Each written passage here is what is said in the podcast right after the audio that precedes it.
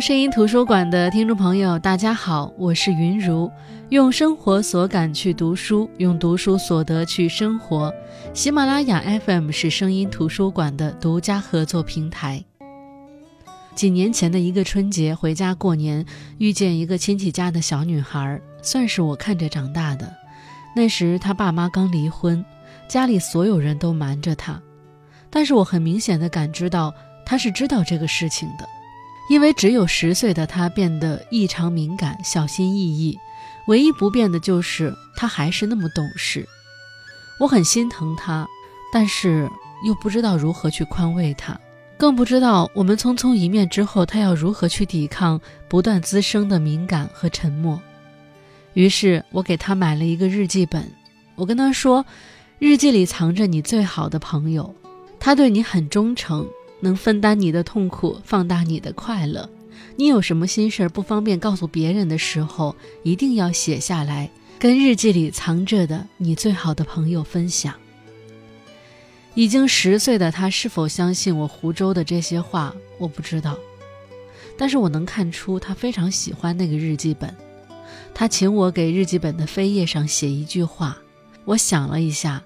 并不经常出现在我脑海里的一句诗猛地蹦了出来，我写下：“人生如逆旅，我亦是行人。”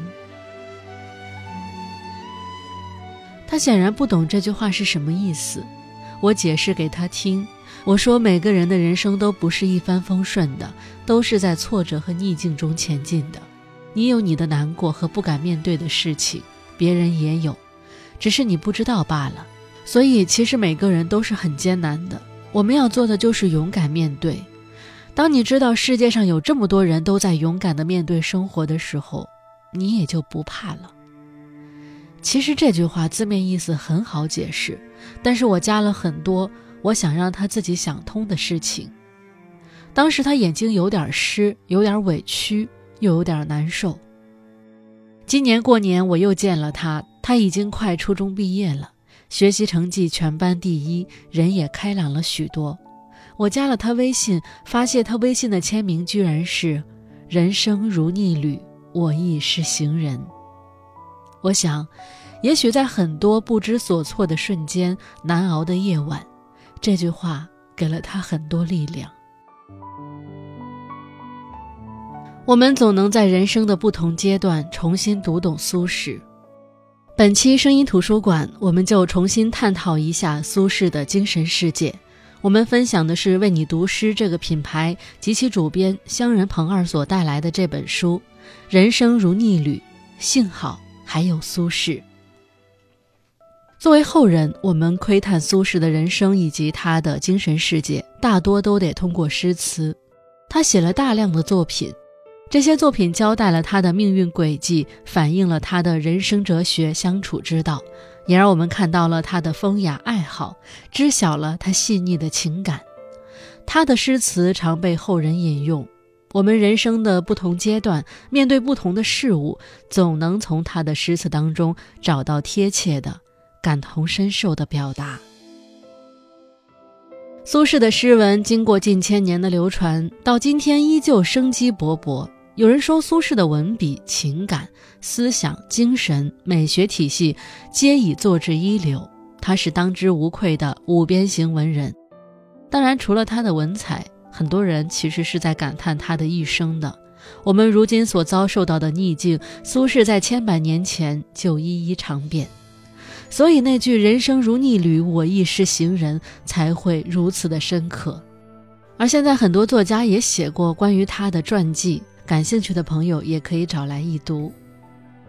本期分享的人生如逆旅，幸好还有苏轼，不是他的传记，但是却能够让我们更深刻的了解苏轼以及他的精神内核。这本书是从故乡、亲情、赏花、友情、谈吃、家风、品茶、生死这八个侧面，展现苏轼流芳百世的诗意魅力和思想力量。给人以士气的提振和人生的启迪。苏轼从四川眉山小城里出来，考取功名，来到当时的北宋都城开封。他的一生是宦海沉浮的一生。自从政那天起，他的足迹就随着他的沉浮遍布南北，杭州、密州、徐州、湖州、黄州、惠州、儋州。他对他乡生活不适应，但是他更有把他乡转为故乡的强大能量。这本书里说，一零八六年，苏轼与好友王巩久别重逢。王巩曾被贬谪到广西滨州，待了好几年。处境艰苦，被贬时，他的一个叫柔奴的歌姬也毅然随行。如今北归，老朋友相见，分外高兴。柔奴为他们表演歌舞助兴。苏轼问柔奴：“岭南的日子应该过得不好吧？”柔奴回答：“此心安处，便是吾乡。”一个看似弱不禁风的女子说出这么有智慧且充满力量的话，这打动了苏轼。他填了一首词送给柔奴，里面就有我们后世颇为传颂的这句：“试问岭南应不好，却道此心安处是吾乡。”苏轼说的“此心安处”，也就是我们所热爱的这个世界。苏轼漂泊了一辈子，他情感的故乡既在他的出生地，又超越了出生地。他走到了没有任何边界的更广阔的地方。苏轼一生漂泊，却能随遇而安。他像一颗生命力顽强的种子，在任何地方都能扎下根来。在杭州为官，他夸赞杭州的灵秀，觉得这个地方似曾相识。是呀，爱生活的人从不因为是临时住所就敷衍生活。苏轼明知道杭州为官不过是人生的一个阶段，他迟早要走，可他仍旧打开心胸接纳这个地方。他的小儿子苏过以及精神伴侣王昭云，全部都是在这个时期出现在他的生命里的。可能你会说，在杭州的苏轼算是意气风发吧？当然觉得一切都好。其实不是的，苏轼这一生最不缺的就是逆境。被贬黄州是苏轼生命里最痛苦的经历，因为对王安石变法有不同的意见，四十五岁的他被打压逮捕，差一点因此死去。可以说，那样的年纪，那样的遭遇，几乎预示着政治生命的终结。他心中应该是郁郁不得志的，而且刚到黄州的时候没有地方住，只能暂时住在寺庙里，生活和精神无一顺遂。但是他还能够心怀天下，帮助黄州改变当地溺死女婴的风俗。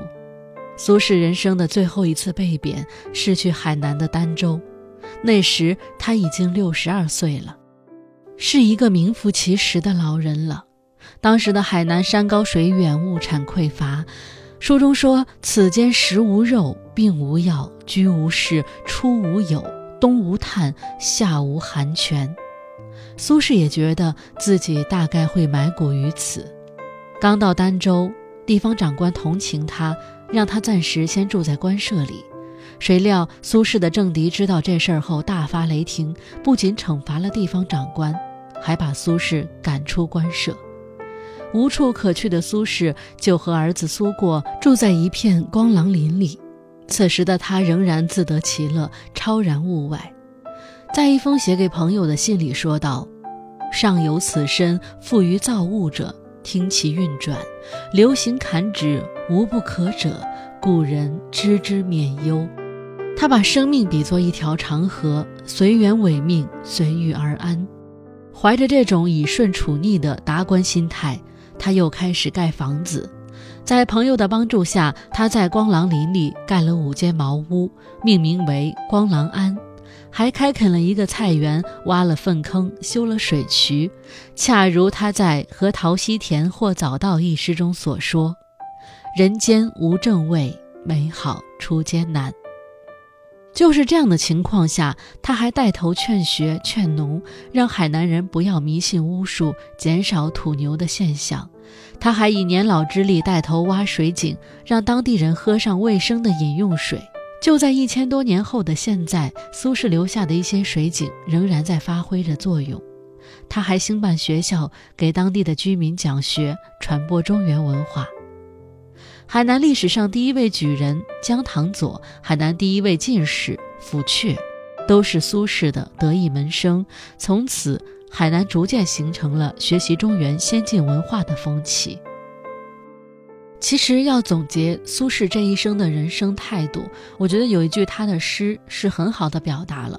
他曾经在一首诗里这样说：“莫作天涯万里意，溪边自有舞鱼风。”意思是不要感觉到自己是浪迹天涯、身行万里的旅客，小溪的边上也可以乘风纳凉，就好像孔子的弟子曾点在舞鱼台上。迎风乘凉，然后唱着歌回家一样。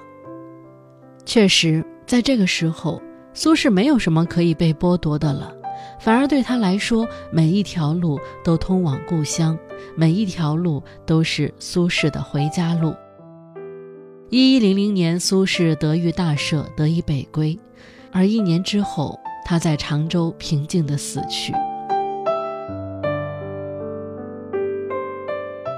当然，除了他的人生经历，我们还可以在他的诗词当中看到很多他的生活哲学和相处之道。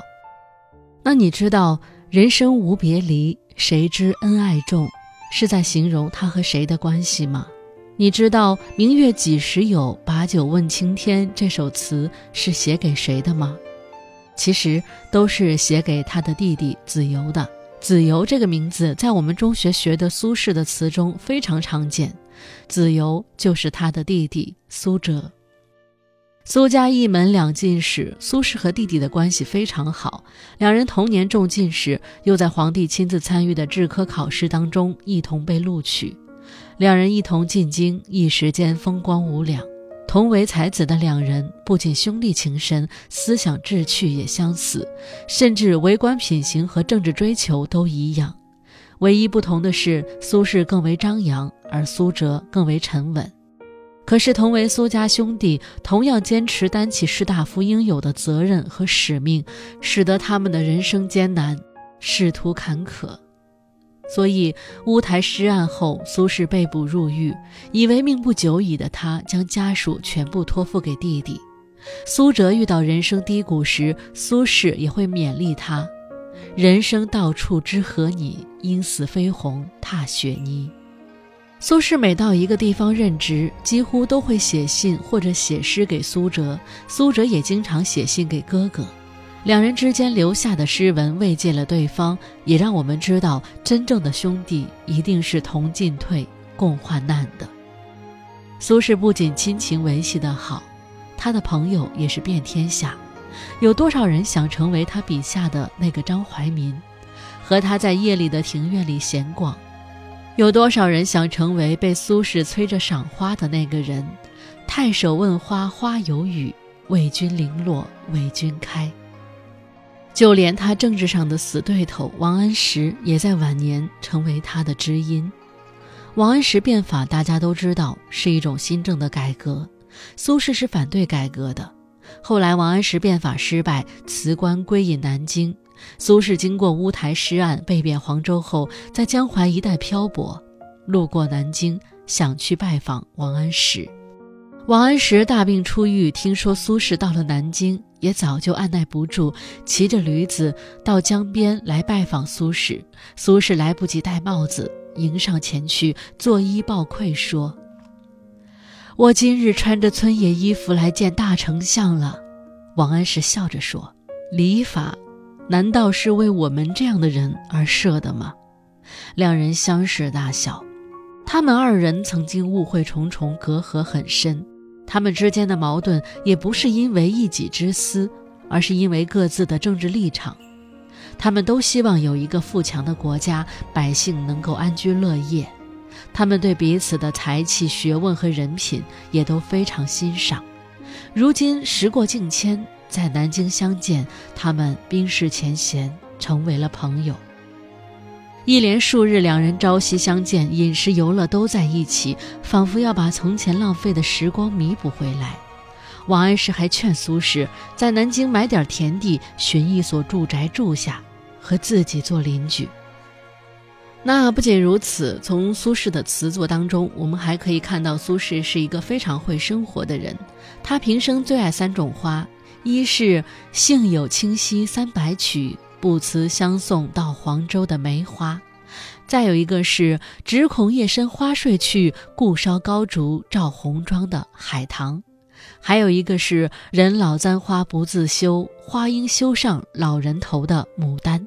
他喜欢美食，不仅在作品当中告诉大家东坡肉如何烹饪，也告诉大家人间至味是清欢。他爱喝茶，不仅会品茶、煎茶、磨茶，还种茶，还写了大量的有关茶的诗词，以及“且将新火试新茶，诗酒趁年华”的感悟。读高中的时候，有一位老师告诉我们。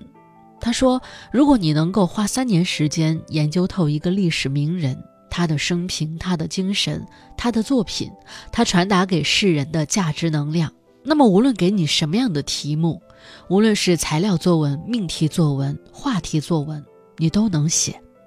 一个人的一生何其复杂，又何其丰厚，怎么可能填不满区区八百字？虽然不提倡这种应对考试的写作方法。”但是是真的有用。我高中三年写的所有作文都和沈从文有关，以至于到最后写什么都是信手拈来。其实苏轼也一样，我们现在所遭遇到的前人多少都经历过，他们的心胸和见地才是最适合我们的。无论是竹杖芒鞋轻胜马，谁怕一蓑烟雨任平生。还是回首向来萧瑟处，归去，也无风雨也无晴。那如果说你还不了解苏轼，我非常推荐你去读这本书。这本书为了方便读者阅读和理解，每一章的章后注都对大事件、古代名人解释进行说明，也对绝大多数文中提到的诗词附上了白话译文，可以说非常方便理解，知识丰盈。如果你喜欢苏轼，更要读这本书了，因为这本书本就是一群爱苏轼多年、研究多年的人写的，我想一定会让你收获满满。好的，本期的声音图书馆就到这里结束了，我是云如，我们下期再见。